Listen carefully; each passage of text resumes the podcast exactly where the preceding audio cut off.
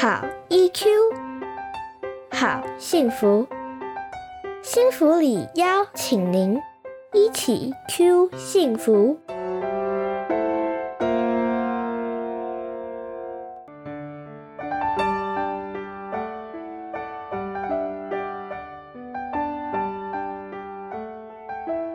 亲子问题我有解，教养路上的困难，心理师陪你一起解。大家好，我是新福里情绪教育推广协会的专业讲师，也是临床心理师骆玉芬。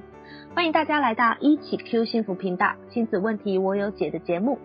每次我会邀请一位同样是新福里情绪教育推广协会的专业讲师来到节目中，与您分享过往讲座中家长们真正遇到的困境，一起拆解问题，找出方法，培养孩子好 EQ。今天为您邀请到的来宾是谢玲玉临床心理师。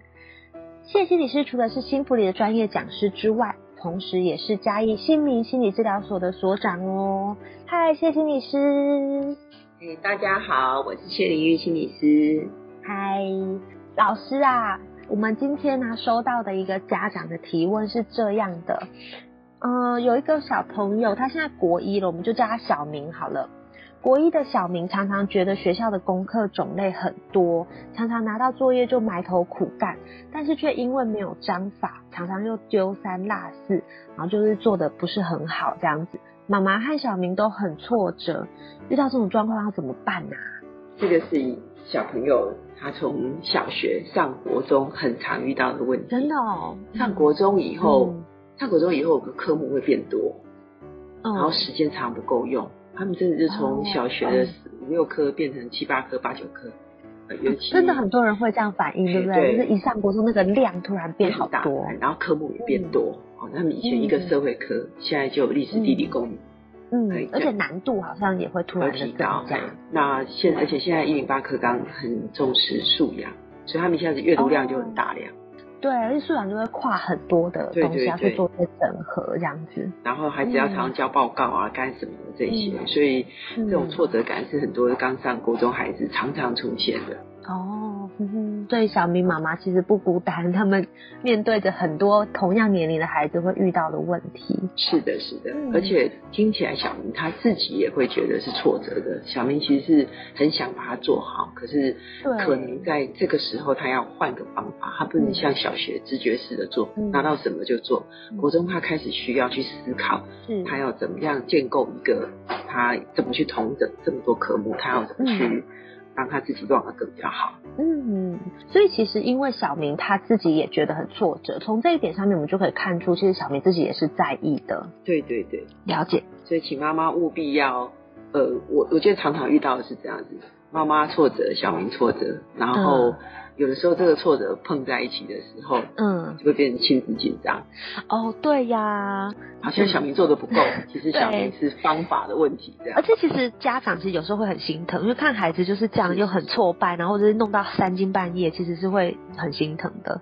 是的，是的。嗯，那这样要怎么办呢、面对这样的状况，我们有什么方法可以给大家一点建议？哎，我想我们先必须还是要理清问题，就比如说我刚刚讲的，是上了国中的变化，然后课业大了，好，然后科目多，种类多，然后小明是不是做不来？我们先理清这个问题，还是说小明上了国中，也许也有一些他交友上的问题、新环境的适应，这些是我们理清问题的一个第一个步骤。哦那这很像我们之前有讨论到，我们看到孩子的一个状况的时候，我们得要去想他背后有哪些可能性，对对对，先找原因。嗯，然后呢？然后我们可能，可比如说妈妈，你可能有很多个方法可以来让小明来做一些改变。好，嗯那有的妈妈比较心急，她会直接告知，她就跟他说：“哎，你不能这么没有章法，现在有好几颗啊，等等啊，劝告小明，嗯。然后希望小明照他的方法来做，哦，哎，就是希望他怎么做，找他的方法就，直接告诉他一个方法，就是一个过来人的身份这样子。对对对对，因为妈妈、嗯爸爸都是大人嘛，我们都走过这个历程，对啊就是想说啊，我跟你讲比较快了。是是了解，所以这是第一种方法，就是我们可以直接告诉他说可以怎么做这样子。是，嗯，那还有别的方法？第二个方法，嗯妈妈可能就我们刚刚讲的，因为要理清问题，所以妈妈就会观察。嗯她观察到，哎，至少观察完，她就觉得，哎，小明也不是懒惰啊，小明也花很多时间的啊。嗯。可是他就开始发现，也许比如说小明通车时间变长了，嗯。他还那他跟以前一样，回家还要是要做这个做那个，然后他自己一定要上个网啊，做什么这些时间一定扣扣加起来，可能小明开始要做真的做事情的时间嗯。就短少了，哦，然后他就开始乱掉了。嗯，好，那所以妈妈可能在旁边用观察他就告诉小明，你哪里不 OK 啊，你哪里可以改进啊。嗯。那比刚刚上一个直接告诉他方法的，可能多了一道，就是他为了厘清问题，他进行观察，然后嗯。告诉小明他观察到的，OK，然后建才去跟小明做一个建议或讨论等等嗯。那这是他还会提供，哎，我看到什么，看到什么。了解，所以他就是有一点像先用一个旁观者的角度去看，比较客观一点，去看到可能的问题在哪里这样子。是的，是的 OK，所以对大人来说，这一点就会需要按耐一下，耐得住性子，可能观察个一两个礼拜，观察一段时间这样子。嗯那也许透过观察，呃，我刚提到是说，因为有时候两嗯两方面都很挫折的时候，很容易互相就责备对方，那这样就亲子关系紧张。那透过观察，妈妈多了心疼，嗯也多了一点体谅，这其实也是观察的一个好处。哦，真的耶，因为有的时候我们一心急，其实会没有看到说，其实孩子也很努力，或者是其实孩子的生活，他其实就有他难为的地方这样子。对对对，嗯，了解。所以我们第二个方法，就我们先不要急着告诉他，我们就先从旁边观察。是。那还有别的方法吗？第三个方法，我想这个三第三个方法，嗯它是是一个协助孩子去解决这个问题。嗯，所以我们要怎么去协助孩子，让他愿意去思考？哦，因为像比如说，这里面我们看到小明他事实上整件事情他是挫折的，对哎挫折，所以他想改变，就容易有动机。嗯诶那如果像第一个方法，直接告诉他，小明有时候对国中的孩子他是反弹，嗯，你直接跟我讲，其实直接教我就等于在说我错了嘛。哦，好，的就算是我错了，你跟我说，跟我自己觉得嗯是两码事，我们都有这种经验。对。那所以第二个不要说国一呢是观的小孩，我三岁的小孩就已经这样了。对啊，不要说这样，我们说四五十岁的妈妈也可能，我也不希望你直接跟我说。对啊，真的真的。所以，所以我说第三种方法，我们是，哎，让这个孩子，我们跟他讨论，嗯是不是国中跟国小不一样啊？那这就是提一个协助他思考。嗯，好，那孩子要透过这个协助思考，我们跟他讨论。嗯好，我说讨论就是我们要比第二个方法更耐住性。哦我们哦不，我们连观察的事情都被动，嗯诶让孩子觉得，哎，你比如说，我们看到他回家真的太没效率了，坐在那边干嘛干嘛，对就变成问句。哎，你要不要想小明要不要想一想，你回家以后做了哪一些事，哪一嗯些事要不要排排看，哪一个比较重要嗯什么的，那这叫讨论。所以小明他就可以比较，哎，好像是我在自己要解决这个问题。是，哎，那这要怎么样子不会让孩子觉得我好像被挑衅？说你要不要自己想想看，你到底回来都把时间花在哪里？哎，很好很好。刚刚刚刚我们玉文老师就做了一个很好的示范的，我们很容易说，啊，你这死小孩，你自己想想看，你这个时间花在哪里？这个就叫挑衅嘛。对，要怎么样子可以 有什对然后么有什么关键可以避免变成这样？对对，口气当然是一个。是对，那另外一个就是说，如果我们今天要协助他，我刚刚讲嗯耐着性，嗯哎，那因为我们当妈妈当久了，我们常常都只知道啊，这小我们如果给他很多时间，他也搞不出个什么什么这样，我们可能有很多的假设。嗯好，那所以那个假设其实就会迫使我们就会急了。对，好，本来是要跟他说，嗯，本来是跟他讲说啊，你可以，你可以好好想一想。对，一急下来就会变成说啊，我看你也说不出个所以然来了，我先跟你讲好了，你实在太浪费时间了。然后这样 对，像这一类的口气，对真的要在讨论这个关键的事。我们都说我们当当妈妈不用太紧张，但嗯，关键的时候，关键的时候我们要耐住性。比如孩子他很有自信的事，对他，比方说如果小明是一个很会打球的人啊，我们可以调侃他打也不会，你怎么打也不会多厉害，这是可以开玩笑的，嗯因为是他厉害的事。可哦是小明挫折的事，嗯我们就要注意，嗯哎，这个事情就要在我。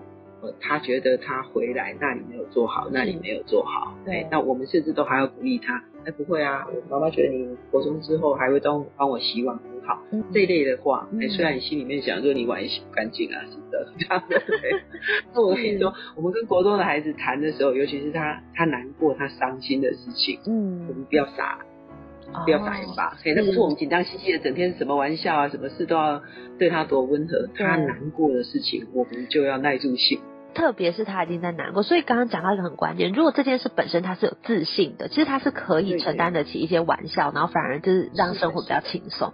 可是如果我们已经知道这件事，其实孩子是在意的，然后他已经有一些负向的感受了，我们就特别不要在这种事情上面跟他开玩笑。对对对对对，然后甚至可以多陪他，在那个呃，就是他在那个挫折里面，我们可以。是陪他的，他的难过、伤心。好，比方说，有的孩子会觉得，妈，我是不是很糟糕？上国中以后，什么什么就不行了。是。那这时候，我们很你这样讲，我觉得你妈妈知道你很难过才会这样讲。嗯。比方说，这是很常用的话。对。妈妈知道你很难过，你才会这么说。哎。那如果你这时候讲说，对啊，我也觉得蛮糟糕，你怎么上了国中就这个样子？还是直接就啊，毫无斗志。就伤对伤口上撒盐巴。他讲。就跟我们，我我就说开玩笑讲说，我们烫了一颗很难看的头发去跟人家讲，你说我头发是不是很难看，发型很难看，我也不希望人家跟你说对，真的蛮丑的。对 对对。可是这种时候，如果你明明知道他是明显的失败，但你还敢说不会啦不会啦，还是可以啊，真好看啊什么，其实对方也会，这感觉也是不好，对不对？对对对，所以我们总理他难受。嗯。并不是跟他说没事的怎么样这样子，嘿，同理他难受。然后我的比如说，那有的人有的孩子会讲的更绝望啊，真糟糕妈？我看我是没希望的，对对。那像这种，我知道你很难过，那我们不用不用去强调不会那么没希望或怎么样，我们就不要你也听不下去，也说不下去，就不要在那个名词上打转。是，所以其实是那个感受，就是去。承认感受本身的存在，这样子。就是我知道你很难过，知道你很挫败，我知道你现在提不起劲之类的，就是那个情绪本身其实是比较重要的。对，了解。哇，那所以今天其实听到针对这样的状况，我们是有不同层次的做法。是的，除了直接告诉他之外，这种就是好像从刚刚林玉老师讲的，就可以知道说，其实孩子很容易有一些反弹。我们从自己身上的经验，其实大概也很能够想象，直接告知很容易引来反弹。那第二个方式其实是从旁去观察跟反映我们观察到的东西给他，这个已经需要有点挑战我们的耐心了，对不对？是的，是的。对，可是好像除了这之外，更进一步是我们除了观察之外，我们还把这个就是观察、这个分享啊、这个分析抛回到孩子身上，让他自己来讲讲看，然后我们只是陪在旁边跟他讨论。嗯，那第三种他还呃，我想第三种当然是。需要功力没有错，可它有一个很大的好处，嗯，在培养这个国中的孩子渐渐迈向独立，嗯，他解决的问题，而且他是有动机，然后还有他做好了成功了之后，他会觉得是自己的，真的会觉得是他自己克服一个东西，很有成就感。对对对，那这一点其实我们做事情就需要成就感。那一个常有成就感的孩子，遇到挫折他不会怕。他知道他有解决问题的能力，是，他一直都没有办法好好自己解决。遇到问题，他要把就是过度依赖，对，要么就是一下子就兵败如山倒。真的。那我们其实，对，所以说我们在困难所谓困难，他，嗯，我们要耐着性子，好，然后我们刚才讲耐着性耐着性子，对国中小孩没有办法就得这样子，嗯，那就是因为他也不太知道他自己能不能成功，对，是急不得。哎，另外一个部分是因为。他从小学，我刚刚就说他，因为这是个国一的孩子，他从小学建立，呃，进入到国中，那孩子他在这个时间，我们让他知道跟小学不一样，嗯，他自己有更多的能力。我觉得孩子他跌跌撞撞，他会在里面得到一个成就感，就觉得哎，他他跟小学生有是更不一样，因为我想国中国小刚好可以有一个仪式。让他更多的一个 power，甚至可以让明白，让孩子去去知道说，哎，妈妈现在哦，要让你好好想。那有时候觉得换一个环境的时候，是一个建立一个新的教养方式的好契机。等于也给我们一个新的时间点，好像从这个新的时间点开始，我们试一些不一样的互动方式，试一些不同的教养方式，这样是的，是孩子也会感觉到进到一个新的阶段，自己好像也有所不同，这样对。包括我们提醒我们自己，啊，他国中的，我们常常讲啊，他国中的，我们态度要不一样。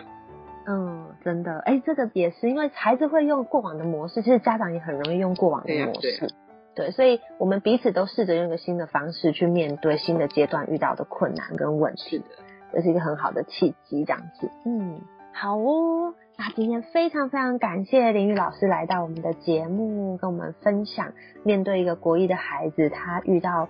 就是作业啊，功课量整个变多之后的这种挫败的经验，要怎么去处理？那很重要的是，在这个过程里面，我们要去思考到，我们其实有不同的方式可以选，可是我们去需要去思考说，我们作为家长的选择这些方式之后，给孩子带来的后果会是什么？哪一种才是孩子真正需要获得的？那其实如果孩子有机会自己有克服困难的经验，孩子就会累积到很多的成就感，然后很多的能力的感觉。那在未来面对挫折的时候，其实是更有力量，然后更能够相信自己的，这才是孩子真正能够学到很珍贵的东西，比起我们直接告诉他方法还要更重要。好。那我们今天就先讲到这边喽。好，谢谢大家。好，谢谢大家，谢谢林宇老师。那欢迎继续锁定我们一起 Q 幸福频道，每一周我们都会有新节目上上线。那欢迎大家继续一起聆听，在这样路上有什么好方法跟很好的呃讯息跟大家分享。谢谢大家，拜拜。拜。